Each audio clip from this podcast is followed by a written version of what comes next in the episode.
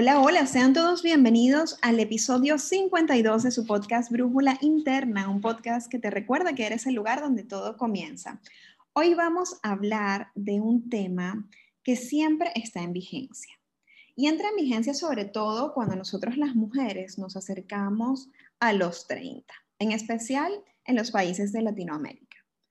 Parece que con los 30 vienen un montón de paradigmas de regalo a nuestra vida paradigmas sociales y expectativas personales que muchas veces nos generan frustración, sufrimiento o un alto grado de compromiso con cosas o decisiones que no necesariamente tomamos desde nuestro deseo, sino desde nuestro, nuestras ganas de complacer la mirada externa. Hoy vamos a hablar mucho sobre esos temas y para ello tengo una invitada muy especial que nos acompaña desde Ciudad de México.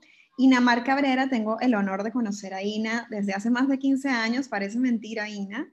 Ella es licenciada en psicología, con maestría en mercadotecnia y diplomado en negocios.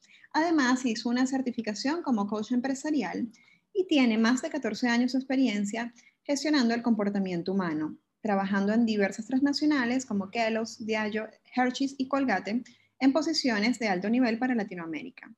Ha participado en programas empresariales de liderazgo, uno de ellos el programa de desarrollo de líderes certificado por Harvard Business. Actualmente cursa una especialidad en desarrollo de inteligencia emocional y mantiene su práctica privada en el Hospital de los Ángeles Roma. Ina, bienvenida a este espacio. Estoy súper feliz de tenerte aquí porque vamos a hablar de todas esas emociones que nos invaden a los 30. ¿Cómo estás tú? Te escucho cuando dices más de 15 años, dije, bueno, y hablando de los 30, tenemos más de 15 años conociendo. Es correcto, es correcto. Sí, mira, el tema de las emociones es un tema fascinante para mí. Eh, y, por ello decido dedicarme a, estudiar esta especialidad de inteligencia emocional, porque definitivamente siempre que hablo con, mis pacientes o inclusive hablando con gente, es que ninguno vimos educación, eh, educación emocional 2.0 en el colegio. Y a mí me hubiese encantado este, verla y nunca la vi, ¿no? Eh, y a mí me topó muy fuerte cuando estaba leyendo algo del posgrado que decía, demostraba, ¿no? El, el, espectro de las emociones y utilizaban el término analfabeta emocionales. Y yo decía, wow, sí, soy analfabeta emocional. Entonces, definitivamente el tema de las emociones es algo que, que creo que nunca vamos a dejar de hablar y siempre vamos a estar aprendiendo. Totalmente, Ina. Y yo siento que más allá de la universidad es algo que es urgente enseñar desde la primera infancia. Total. Es esta, esta estructura emocional que nos acompaña a lo largo de nuestra vida, ¿no? ¿Cuántos de nosotros y de nuestros oyentes no han escuchado esa frase célebre de no llores? Como si llorar, por ejemplo, fuera una emoción negativa. Mala. mala. Entonces quiero arrancar por ahí, Ina. Quiero arrancar por aclararle a nuestros oyentes que no hay emociones malas o buenas, y sé que las dos compartimos esa, esa mirada. Las emociones son mensajeras que vienen a comunicarnos distintos sentimientos sobre las cosas que nos suceden. ¿Por qué es importante para ti, que eres una experta en este tema, que podamos hacer ese reconocimiento desde las edades tempranas? ¿Qué, qué nos evita? ¿Qué sufrimiento nos evita poder gestionar esto? Y justo eh, desde edades tempranas, eh, eso es algo que he visto muchísimo en este tema porque esta, esta especialidad viene desde la educación, ¿no? Eh, y justo hay una cantidad de estrategias y afrontamientos que tú puedes hacer con el niño desde chiquito para que él empiece desde la aceptación de las emociones, ¿no? Normalmente escuchamos los trapitos se limpian, los trapitos sucios se limpian dentro de casa, este, si muestras tus emociones, eres débil, de hecho voy a escribir algo sobre eso, este, los, los, hombres no lloran, los niños no lloran, o sea, hay muchas cosas que te vienen, creencias que te vienen diciendo desde la sociedad, desde, la, desde, desde casa, desde chiquitos, que te dicen que no expreses tus emociones porque son buenas o son malas, o sea, el mensaje es otro. Y, lo que a mí me llama la atención es que creo que en estas generaciones, eh, las que vienen, digo, los niños que están hoy en día, hay un tema de aceptación emocional. La aceptación emocional es clave para el desarrollo social e individual de la persona. ¿Sí? Los niños que empiezan a aceptar sus emociones desde chiquitos tienen más probabilidades de éxito en el futuro. Y no estoy hablando de éxito eh, de ganar más dinero, sino de éxito en la, de adaptación al mundo real que no es el mundo que está en casa. Entonces, eso es súper importante, eso es súper importante también la diferenciación, Vane, entre o sea, sí, las emociones no son buenas ni son malas. Puede que las consecuencias de la emoción, la vivencia, lo que viene después, te genere algo, una reacción positiva o negativa. Es decir, que te guste o no te guste lo que pasa después de que sientes esa emoción. Y esa es la que agarras eh, elaboras, como decimos los, los, psicólogos, le damos un significado y entonces eventualmente sanamos. Y sí, o sea, hay que, hay que aclararlo. Si hay unas emociones que nos generan unas consecuencias que no nos gustan, pero las trabajamos, pero todas se escuchan. No, no podemos como ponerle un mute a alguna de las, de las emociones porque luego nos traen una factura que es peor, ¿no? Una consecuencia peor. Totalmente. Y, y voy a hacer acento en esa aclaratoria que hiciste para hacer una diferenciación entre emociones y sentimientos, ¿no? Las emociones en su forma más genuina, como la tristeza, la alegría, el miedo, la rabia, son emociones que fisiológicamente no decidimos si sentimos o no. Ellas emergen como una respuesta adaptativa de nuestro organismo frente a las demandas del entorno. Los sentimientos es la elaboración que nosotros hacemos de la experiencia de la emoción y es sobre el sentimiento o la reacción emocional que nosotros podemos gestionar. Y eso es lo que va a hacer que sea una emoción que nos produzca bienestar o malestar, la gestión que nosotros hacemos de ella, ¿sí? ¿Qué tiempo la sostenemos? Si es un tiempo adaptativo, porque por ejemplo, el miedo puede ser una respuesta adaptativa por un tiempo, por un periodo corto, pero si se sostiene por un tiempo prolongado, entonces ya comienza a ser una respuesta desadaptativa que genera malestar. Fíjense que no es la emoción en sí misma, la que es mala o buena, pero sí lo que hacemos con ella y cuánto tiempo la sostenemos en nuestra vida, ¿no? Entonces, hoy eh, Keina y yo vamos a estar hablando de gestión de emociones asociada a una variable en particular, que es esto de ser mujer a los 30.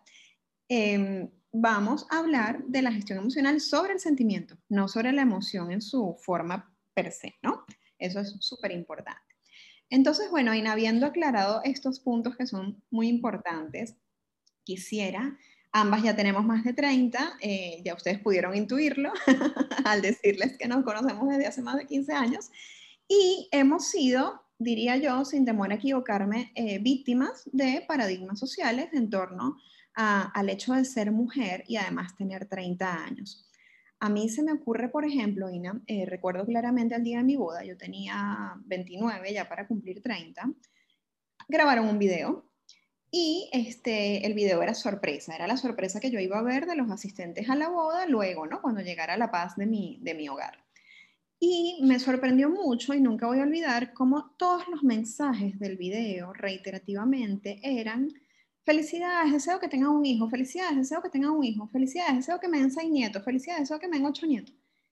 A mí me abrumó, sincera y honestamente me abrumó porque yo de alguna manera sentí que yo estaba llegando a mi boda, que estaba disfrutando el idilio de una recién casada y ya me estaban lanzando encima la mochila de tienes que ser mamá. ¿A ti te ha pasado igual? ¿Lo ves igual en tu entorno, en consulta? En consulta definitivamente. Eh, y varía mucho de, creo que temas de, de sociedad y lo que te dicen tus padres. Inclusive yo hice una investigación en el tema de la feminidad en una de las empresas en la que trabajé y, todavía escuchas, y eso me, digamos que me dio mucho en el corazón, porque yo crecí bajo eso y pensé que a esta, en este año, en el 2021, no se hablaba todavía de esto, ¿no? Pero tenía una adolescente que pues que su hermana quería estudiar biología y no podía estudiar biología porque eso no era una carrera de niñas, era mejor que estudiara eh, eh, eh, educación.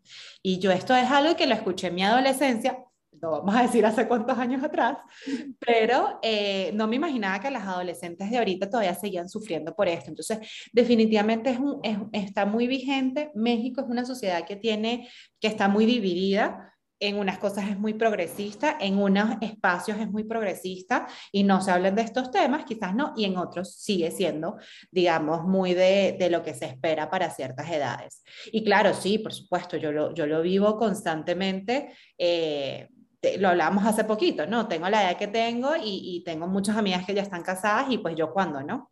Eh, y es algo que tienes que lidiar y no quiere decir que no, no, no te pegue, no, no se te como arrugue un poquito el corazón cuando, cuando salen esos temas, pero aprendes a vincularte a ese tema de una manera diferente. Este, entonces sí, definitivamente creo que sigue pasando, sigue vigente y, estamos trabajando en ello, creo. Fíjate qué interesante lo que acabas de decir, porque es una programación que incluso no solamente viene de la afuera, desde la expectativa social de tienes que casarte, tienes que ser mamá, tienes que ser una profesional exitosa, tienes que estar graduada. O sea, se supone que ya a los 30 deberíamos de tener el paquete completo en la mirada social.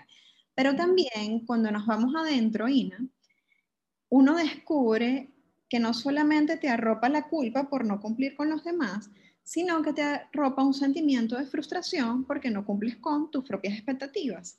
Y ahora que lo mencionas, yo creo que esas expectativas, que ambas lo sabemos, se construyen desde la primera infancia, están ancladas hasta lo que jugamos. O sea, si tú te vas a una juguetería, tú ves, por ejemplo, como en la sesión juguetes que deberían ser para todo el mundo. O sea, hay sesión de niñas y sesión de niños. Entonces, la sesión de niñas tiene bebés, cocinita, eh, whatever. Y la sesión de niños tiene carros, tiene el robot, tiene la nave espacial. Entonces tú dices, coño, pero a mí me ha pasado, por ejemplo, que mi hija quiere un Transformer. Y yo tengo que caminar hasta la sesión de niños y ella me dice, mamá, eso es de niño. Y yo, no, no es de niño. O sea, si tú quieres un Transformer o una máscara de Spider-Man, cómprate tu máscara de Spider-Man. Pero eh, fíjate cómo se va colando en, en, acciones tan sutiles como el juguete que compramos, como el color de la ropa con el que vestimos a nuestros hijos y de alguna forma nos vamos, sí, eh, programando para cumplir con las expectativas que la sociedad tiene de nosotros. ¿no? Y Tú mencionaste una emoción muy importante, que es el tema de la culpa, ¿no? O, una sensación, ¿no? Muy importante, que es el tema de la culpa. Y, y, y desde mi postura, o sea, yo no digo que está mal que tú quieras jugar con las muñecas, o yo no digo que está mal que tú quieras tener los hijos a los 29 o antes, pero siempre y cuando lo hagas desde la toma de decisiones y la autonomía, no colocándote en la posición de víctima, que ahí es donde entra la culpa, la frustración, la tristeza, todas estas, eh, estas emociones, sino de yo me hago responsable de lo que quiero y lo tengo tan trabajado que, que además lo puedo hacer, ¿no? Te lo digo porque a veces tengo conversaciones con, con mujeres empoderadas, y lo hago así entre comillas, en donde yo expreso y digo, oye, mi ilusión sí era estar en casa criando tres niñitos a esta edad. Y cuando me dicen eso, entonces me, me hacen sentir como la más retrógrada del mundo.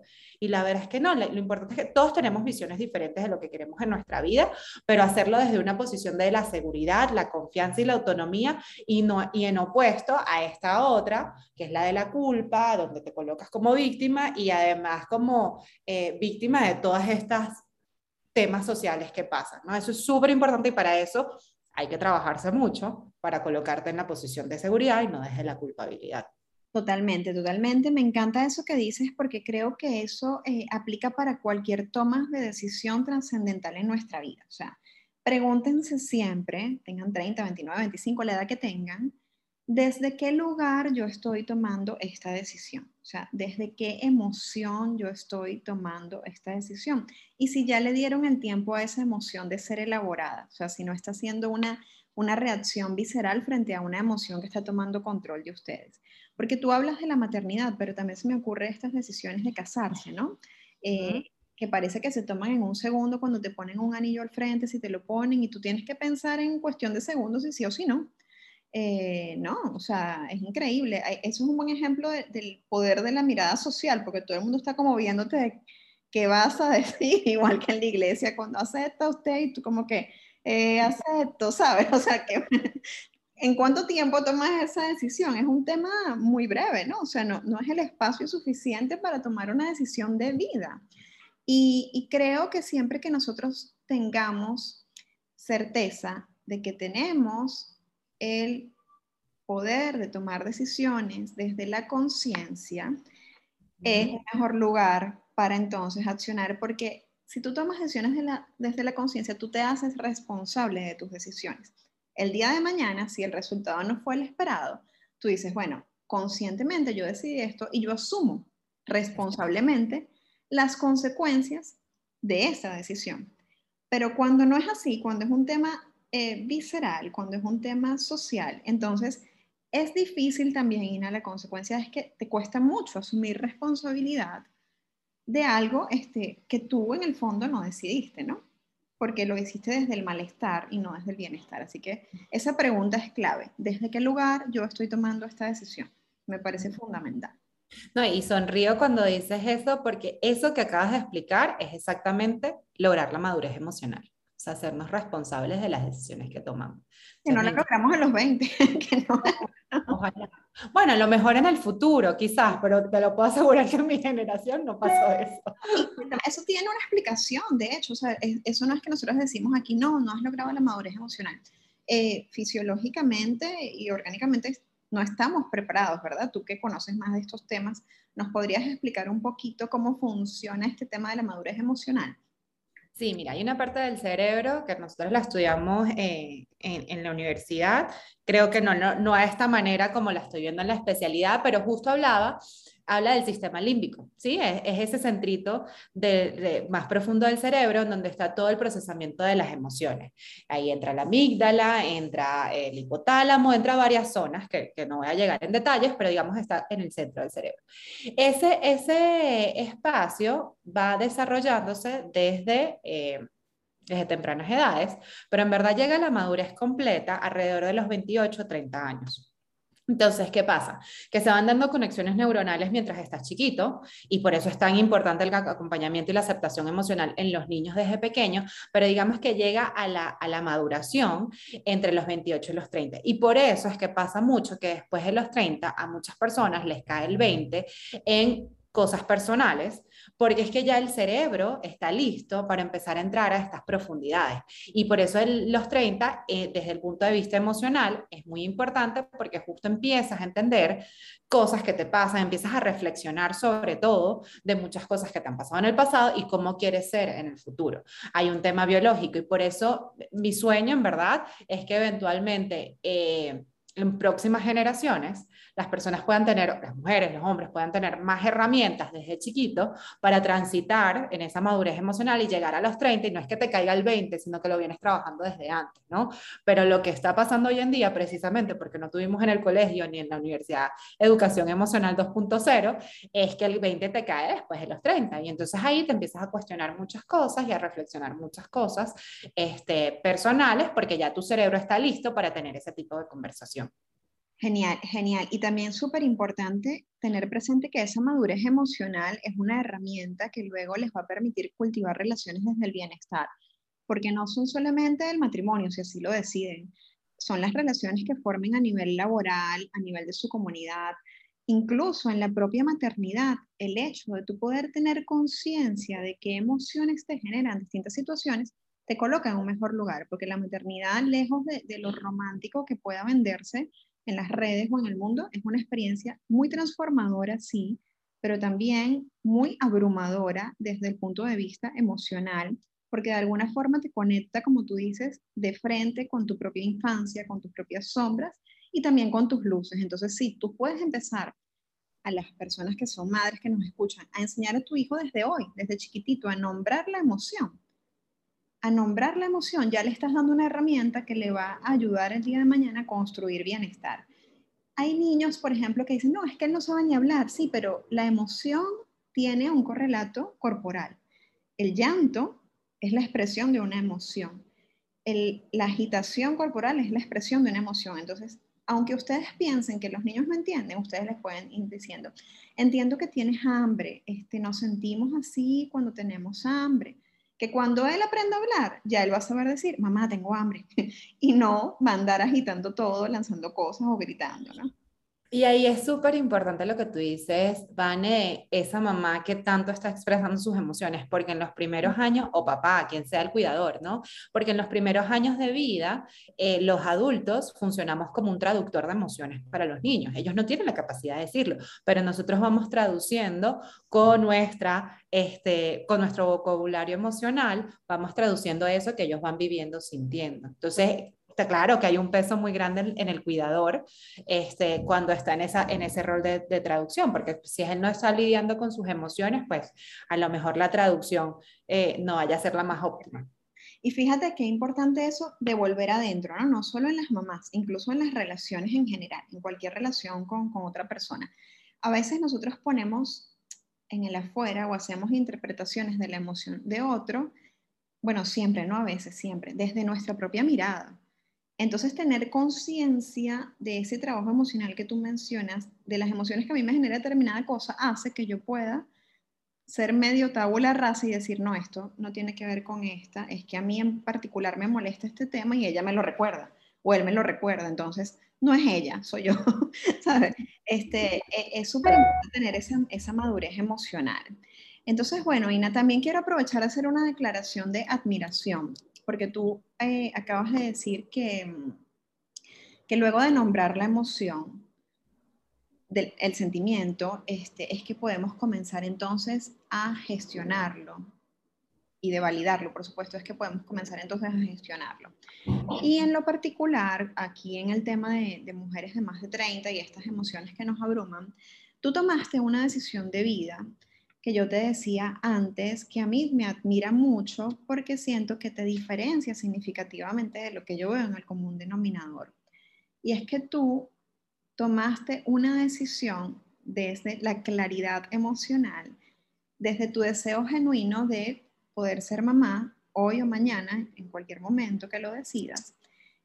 Y al no tener la pareja en este momento, tú dijiste, bueno, yo voy a accionar desde lo que yo sí puedo controlar y preservaste tus óvulos. Eso, me parece una decisión preciosa. No porque quieras ser mamá o no, porque los que nos escuchan pueden decidir serlo o no, sino porque tú te hiciste o tomaste control de, yo soy dueña de mi cuerpo, o sea, esto no puede depender de que yo encuentre una persona que tampoco la persona tiene la responsabilidad de ser un papá, o sea, este es una mochila inadecuada o una emoción inadecuada para buscar a alguien que te acompañe en la vida, eh, sino desde, desde tu poder personal, este, ¿Cómo llegaste hasta allí? Porque yo sé, imagino que no fue sencillo haber transitado desde la culpa o la frustración al lugar de tomar una decisión tan, tan empoderada y tan consciente. ¿Cómo fue ese viaje tuyo?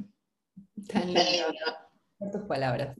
Este, sí, no, es una decisión que se toma de un día para otro. La gente cree que se toma de un día para otro, pero es porque estás tan segura que, creyeron que sí, la tomaste de un día para otro, pero no. Mira, justo como por lo que íbamos hablando, yo después de los 30 eh, empecé eh, un proceso, si bien estaba en análisis desde antes, pero después de los 30 abordé los temas desde, de una manera diferente y es justo desde lo que tú dices, desde la responsabilidad. Entonces, más allá de las creencias y de inclusive las expectativas que yo tengo y sigo teniendo conmigo misma, eh, justo decidí hacerme cargo. Eh, y así, así como con los óvulos, con muchas cosas, eh, me he hecho esa pregunta, ¿qué es lo que está en mis manos y qué es lo que yo sí puedo hacer? ¿no? Entonces, yo hace par de años empecé a, a pensar un poco en la maternidad y para mí es muy importante el tema de maternidad en familia. O sea, así como hay personas que decían ser mamás solas y súper válido y acertado, en mi caso, yo quería tener, o quiero tener, mejor dicho, pues la casita completa, ¿no? Y para eso tener la casita completa no depende del 100% de mí. Entonces ahí yo empecé a pensar, ok, ¿qué es lo que puedo hacer yo desde el punto de vista, entendiendo que hay una situación fisiológica este, de edad, qué es lo que puedo hacer yo para eh, hacerme cargo de esto? Y empiezo a investigar sobre el tema de la congelación de óvulos, hablo con mi ginecóloga que es divina, este, es una mujer muy humana, y, y empezamos a hablar, y ella me dijo una frase que me hizo mucho clic, y estoy segura que a varias solteras de mi edad pudiera, puede también hacerles clic. Ella me decía que, y me hablaba de su caso, de un caso de una paciente que cuando congelas los óvulos es como que dejas de ver empiezas a disfrutar más el proceso de, salidas, de dating, porque ya no estás viendo el futuro, o sea, necesariamente este va a ser el futuro papá de mis hijos, ¿no? Y empiezas a conocer más a la persona y quitarte de la cabeza que necesariamente él va a ser el futuro. Te quitas ese pesito que tú dices y lo disfrutas más, porque empiezas a salir por disfrutarlo, conocer, ay, eventualmente si llega lo otro, perfecto. Y para mí fue inevitable, porque sí, muchas conocemos al tipo y dice, este es amiga, ¿no?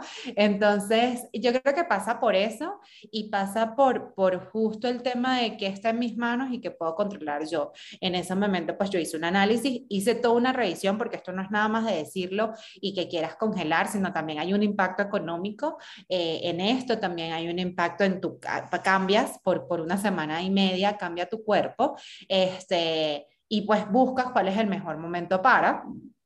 Yo lo iba a hacer el año pasado y por COVID lo retrasé un, año más, eh, pero básicamente fue eso, fue a, adueñarme y hablar de la fantasía la ilusión de la maternidad, pero desde el presente y no desde el futuro y desde la ansiedad y la preocupación, sino más bien qué puedo hacer yo hoy en día para ser la mamá que quiero ser. Y pues, ¿qué puedo hacer? Preservar mis óvulos en un estado, digamos, más sano, eh, óptimo, no sé si la palabra es sano, un estado más óptimo de mis óvulos y cómo lo voy a hacer. Entonces fue una decisión muy, muy pragmática y muy, eh, sí, muy práctica. Y me encanta eso que señalas porque además lo hiciste, como tú dices, con mucha conciencia de desde qué emoción lo hacías. Que tú lo haces desde una emoción de, bueno, yo tengo el control de mi maternidad en este momento presente, desde este lugar y desde aquí voy a accionar. No desde un sobrecompromiso conmigo misma, ni, ni desde la responsabilidad de buscar un padre inmediato, sino desde desde lo que hoy puedo hacer, con lo que, la herramienta que hoy tengo en mis manos. Y creo que es súper valioso ese ejemplo, Ina, porque también hablábamos antes del podcast de que hay personas para las que el congelamiento de óvulos representa algo, una emoción mucho más abrumadora. Y me encantaría que nos compartas en tu experiencia y en el intercambio que has tenido con otras personas que se han interesado en el tema ¿Qué emociones eh, arropan muchas veces a las mujeres de 30 cuando van a tomar la decisión de hacer un congelamiento de óvulos? ¿Y por qué no es tan productivo que tomen la decisión desde esas emociones? Sí, la emoción más dura, la frase más dura que te puedes decir es, lo voy a hacer porque no me queda de otra, porque pues me tocó, porque no, no tengo la casita con los dos hijos y el Golden Retriever, entonces me tocó hacer esto, ¿no? Esa es la más dura, eh, y, si te colocas desde esa posición, eh, no lo disfrutas. La verdad es que no lo ves como un proceso bonito, sino porque no me queda de otra. Siempre cuando, cuando lo hacemos desde el no me queda de otra, eh, no lo disfrutamos al 100%. Y eso pasa mucho y, yo creo que por eso es que yo decido escribir ese post que, que, que, es por el que tú te enteraste que yo hice esto, es porque no quería que las personas se colocaran en la posición de lo estoy haciendo porque ni modo, no, lo estás haciendo porque sí, porque tienes la posibilidad, porque tienes la posibilidad mental, madurez emocional para tomar una decisión, porque tienes el dinero para hacerlo, porque estás cómoda con lo que eres hoy en día y quieres más y te estás preparando para eso. Entonces, esa era la posición eh, que, yo, que yo incentivé eh, cuando escribí ese post porque no quiero que te duela cuando lo hagas, quiero que más bien te sientas segura de ti misma y que lo hagas como no puedo decir de groserías, pero es como que fuerte, o sea, no que fuerte, pues qué dura eres como mujer que estás tomando esta decisión y la estás haciendo plenamente y satisfecha contigo misma, porque lo lograste. Así como lograste muchas cosas, esta es otra más. Entonces, esa es la posición, pero para llegar ahí, Vane, definitivamente, tienes que trabajar todas esas concepciones sociales y sobre todo cómo te afecta, porque esas concepciones sociales existen, pero si a ti te están afectando, tú las tienes que trabajar para tomar la decisión ni desde la culpa ni desde el miedo, sino desde la confianza y oye, sentirte orgullosa de ti misma, desde el orgullo de que pudiste tomar una decisión así y mostrarla y decirla y no te da pena. Totalmente. Y saber que esas emociones te van a acompañar siempre, ¿no? Que esto es un sube y baja, no es que, ay, yo, yo me siento súper empoderada y tomé esta decisión posiblemente mañana veas una película o salgas con unas amigas que tienen unos niñitos y te abrumen, ¿no? Hasta que dejemos que los cuides y te darás cuenta que, este, entonces, lo que quiero decir con esto es que, mm, que esto es un vaivén, que sepan que no van a desaparecer las emociones asociadas a esto porque ustedes las repriman o porque tomen la decisión, sino que tienen que aprender a darles la mano y a gestionarlos desde un lugar productivo para ustedes. O sea, las emociones no, no se van, no se reprimen, se, se desplazan. De hecho, cuando creemos haberlas reprimido, se desplazan. Pero sí se gestionan. Y eso es lo que, la invitación que queremos hacerles nosotras hoy, a gestionar sus emociones. sobre todo para disfrutar la decisión. Si las haces desde la culpa, desde el no me quedo no, no las disfrutas. Y, te pongo otro ejemplo que quizás me estoy desviando un poco, pero es otro ejemplo de lo que se espera después de los 30. Este, yo hace poco, el año pasado, compré un departamento y lo que se esperaba, o lo que yo esperaba en mi mente, era pues comprar un departamento con mi esposo, ¿no? Porque es que tu primera casa la haces en pareja. Y, y como yo no tenía tan trabajada esa, esa expectativa, mis primeros meses, de todo lo que involucra comprar una casa, yo los viví muy, muy frustrada, no, no la disfruté. ¿Por qué? Porque no tenía trabajado el tema de lo que significaba para mí comprar un departamento por mí sola. Y lo que la gente externamente, porque externamente la gente me decía, wow, estoy súper orgullosa de ti, eres una mujer, wow, porque puedes lograr esto. Yo en mi vivencia personal, yo no me sentía tan exitosa y tan orgullosa de mí, porque estaba poniéndolo desde la posición de me tocó comprar esto sola, en lugar de, wow, ¿cómo logré yo misma comprarme una casa. Entonces, eh, este desde la, nuevamente, si tú no estás trabajando todas las creencias que están asociadas a estas decisiones que estás tomando, ya no lo disfrutas y, empiezas a tener como una aproximación no tan, no tan simpática, ¿no? no tan agradable. Totalmente. Entonces, fíjense, haciendo una recopilación de lo que hemos venido conversando durante el episodio, ¿qué es importante tener presentes cuando tomamos decisiones ya cerca de los 30 o de más de 30? Primero, ¿Desde qué emoción estoy tomando la decisión? ¿Qué creencias o paradigmas sociales arropan esa emoción? ¿Y qué expectativas personales tengo yo también sobre cada una de las decisiones que tomo? Si ustedes tienen claros esas tres cosas o las tienen muy presentes al momento de tomar la decisión, entonces creo que lo van a hacer desde un lugar de mayor bienestar, ¿no? Y de menor frustración. Ahora, Ina, un poquito ya acercándonos al cierre del programa yo estoy oyendo el podcast y me cae la locha, de alguna forma, como decimos en Latinoamérica, pero no sé bien cómo hacer eso. ¿Dónde busco ayuda? ¿Dónde puedo aprender a gestionar mis emociones para tomar las decisiones que me produzcan mayor bienestar a la larga? Fíjate, justo el transitar de emociones es así.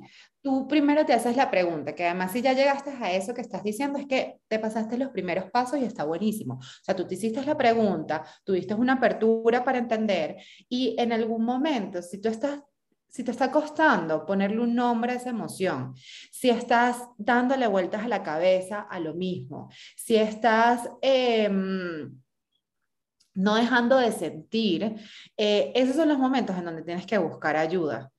Porque eso quiere decir que a lo mejor no estás elaborando, no le estás dando el significado a esa emoción de una manera adecuada. Entonces, ¿dónde pedir ayuda? Eh, y esto es lo maravilloso de esta época. Creo que hay muchos cursos y talleres de personas conocidas, reconocidas, que hablan de este tema de cómo transitar las emociones. Em, hay una manera de, cuando tienes decisiones difíciles o cuando estás pasando por situaciones difíciles, eh, hace poco estuve haciendo un curso de duelo y de ruptura emocional y me encantó este, en el proceso, hablan de lo importante que es identificar eh, a tus mosqueteras, o sea, esas personas que te van a apoyar, eh, que, te van a apoyar de una manera empática y sin juicio. Algunos podemos contar, ellos dicen que lo, lo ideal tener pues tres personas, no necesariamente tenemos esas tres personas, pueden ser amigas, eh, puede ser tu psicólogo, uno de tus mosqueteros, ¿no? Pero lo importante es que te consigas un espacio en donde puedas hablar de tus emociones desde una manera sin juicio, libre de juicio y desde la escucha. Eso es, creo que es lo más clave. Cuando tú transitas en eso, estás trabajando el etiquetado emocional, que es clave para poder trabajar las emociones y luego de eso viene como el análisis, ¿no? Es buscar, eh, nuevamente, desde el punto de vista social, quién te puede apoyar, eh, desde el punto de vista protagónico y no desde la victimización, porque cuando trabajamos la culpa es más desde la victimización. Entonces, como yo soy la protagonista de mi propia historia y para ser la protagonista de esta historia, pues tengo que trabajar mis emociones, ¿no? Ya sea con tu psicólogo, ya sea con tu mentor, este, ya sea, tienes que buscar cuáles son tus vínculos de apoyo, ya sea desde lo social, con amigas. Luego de que haces eso, es que ya estás lista para dar ese, ese paso y tomar la decisión, pero tienes que sentirte autónomo, o sea, tú tienes que sentirte que eres dueño y protagonista de tu propia historia. En ese momento estás tomando la decisión de una manera acertada. Genial, genial, me encanta, me encanta eso que dijiste y además hago acento en que es un proceso. Fíjense que así como lo explica Ina, se ve que es como un proceso que va fluyendo desde la conciencia, pero no es algo que ocurre de la noche a la mañana, ni siquiera es algo que ocurre en un continuo, ¿no? Porque las vivencias emocionales ocurren cada día. Entonces, ustedes pueden estar gestionando una emoción muy positivamente para una decisión y para otra pueden estar en paso uno de, no sé ni siquiera cómo nombrar esto. O sea, no es algo que, que, aprendas y ya, es algo que tienes que continuamente trabajar y es algo que, que, tienes que tener muy presente siempre, ¿no? Así que esto se los digo, Ina, porque a veces cuando escuchamos este tipo de programas y nos sentimos en un lugar o en otro, creemos que no es un lugar legítimo para estar, porque hay otros que van más adelante que nosotros y no. El lugar donde estés hoy, llámese eh, esa dificultad para nombrar la emoción o esa habilidad para gestionarla, es un lugar legítimo es un lugar legítimo y desde ese lugar tú puedes accionar. Y esto requiere compromiso y constancia, ¿sí? Em, todos los ejercicios que tú puedas escuchar en Instagram o en lo que sea, funcionan en la medida de que tú los hagas constantemente. Eh, y yo entiendo, yo entiendo que la, la automaticidad de la vida, eh, el ser padre quizás es difícil que tú todos los días te puedas hacer estas preguntas, ¿no? Lo ideal es que tú al final del día o al principio del día, al comienzo del día, te puedas preguntar qué emoción estoy sintiendo hoy, porque eso te da un parte de conciencia emocional de cómo vas a vivir ese día o cómo cerró este día, por qué me sentí así, cuáles fueron las situaciones que detonaron que yo me sintiera así, en dónde me siento más cómodo. Oye, si pudieras hacer eso todos los días, imagínate el nivel de conciencia emocional que tendrías. Si no lo puedes hacer porque yo entiendo que tu vida no da para eso, bueno, hazlo al menos tres veces al día. Eh, tres veces a la semana, perdón, hazlo los domingos, haz, un cierre. E, eso es parte de la conciencia emocional y que creo que por el día a día dejamos de hacer estos ejercicios. Y si tienes tu, tu, tu, espacio con tu psicólogo, pues este es el tipo de cosas que vas a hablar de ellos. Hace, te pongo un ejemplo súper rapidito. Tengo una paciente que, que le cuesta muchísimo hablar de sus emociones y ya está comenzando a escribir y a escribir la palabra que representa ese día, ¿no? Y ahí, bueno, hay una cantidad de emociones diarias, eh, perdón, que van pasando en cada día. Y justo en la última sesión, ella habló, escribió sobre la frustración y me lo leyó. Y cuando relees, o sea, el, escribir primero te deja botar todo, ¿no? Pero cuando relees, que es súper poderoso, te da otra perspectiva de esa emoción. Y yo veía la cara de esta persona volviéndose a leer y ahí te das cuenta de toda la sabiduría interna que tienes, ¿no? Entonces, hay, hay herramientas que te permiten justo llegar a esa conciencia emocional y transitar por ese proceso que tú dices y, y hacerlo como más eh, fluido, en lugar de que te abrume, tienes que tomar una decisión y dices, bueno, ¿y ahora qué hago con esto, no? Sí, total. Y ese, ese que decías, de hecho, lo iba a mencionar, hacer un journaling, pero hacerlo no desde la expectativa de que tengo que escribir algo bonito, que lo que yo escribo aquí debe quedar perfecto, sino desde el deseo de soltar todo eso que tienes en la cabeza. Si no quieres leerlo ese día, si no quieres elaborarlo ese día, no hay ningún problema. Tú agarras papel y lápiz y deja que eso fluya como la tinta del bolígrafo. Y otro día cuando lo leas vas a ver desde qué emoción tú estabas conectado ese día a determinada situación, porque la pusiste afuera. Y cuando nosotros ponemos la emoción afuera, entonces podemos gestionarla. Cuando la dejamos dentro, cuando nos acostamos a dormir con esa tensión o con ese, sí, con esa, con esa pesadez que nos genera no haber elaborado algo, entonces creemos falsamente que la reprimimos o la ocultamos o la negamos y la emoción está allí haciendo estragos dentro de nosotros, somatizándose en enfermedades, desplazándose en acciones que no van desde la conciencia, sino desde la visceralidad. Por eso es tan importante ponerla fuera. Si no te sientes en el espacio de hablar con alguien o no tienes tus mosqueteras, como dice Ina, entonces agarra un papel y un lápiz, que todos lo tenemos el acceso a ellos, y deja esa emoción allí para que puedas verla luego y no te arrope en la noche mientras duermes y no te deje dormir. Sí, y hay personas que utilizarán el journey, hay otras que son, que son más eh, auditivas y entonces utilizarán la música como forma de expresarse. Lo importante es tú descubrir tu recurso y dónde te sientas más cómoda para expresar esas emociones.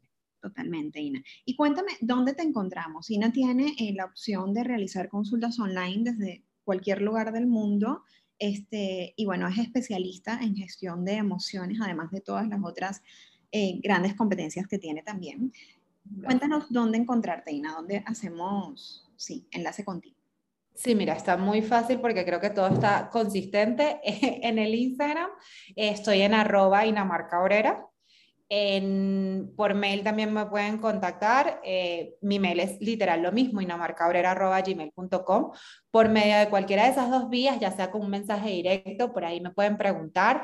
Este, mi intención es justo, cuando esté un poquito ya terminando la especialidad, porque tengo demasiadas cosas, es poder hacer este tema de educación emocional, ¿no? Entonces, ah, por ahí vendrán talleres, no solo consulta privada, pero sí la idea es que todos pasemos de, de esa analfabetización emocional a justo educarnos y gestionar y etiquetar adecuadamente nuestras emociones. Totalmente, Ina. Yo quiero darte las gracias por estar en este espacio, que no, no siento que sea casual, resonamos en muchas de las cosas que comunicamos y eh, sé que cada día más sumas bienestar desde tu propio bienestar y eso es algo que yo admiro mucho porque creo que no podemos dar lo que no tenemos, ¿no?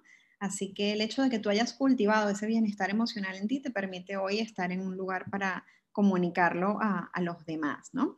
Por mi parte, pues gracias a nuestros oyentes, quiero invitarles a seguirme en mis redes sociales, donde pueden encontrar temas de psicología, maternidad, migración, diversidad e inclusión. Y mis redes son arroba Vane Montilla F. Aprovecho la ocasión del tema para comentarles que tenemos disponible para ustedes la Masterclass Gestión de Emociones en la Familia para Sumar Bienestar, donde comparto con mis colegas Nieves Ramírez y Larisa Castro Jaén ambas médicos, coach familiares y entrenadoras en comunicación asertiva en la familia, algunas herramientas que pueden ayudarlos a gestionar estas emociones luego de que hayan hecho el trabajo de nombrarlas, tal como dice Ina, ¿no? Entonces, bueno, seguimos eh, cultivando bienestar desde este espacio y calibrando juntos nuestra brújula interna. Hasta un próximo episodio.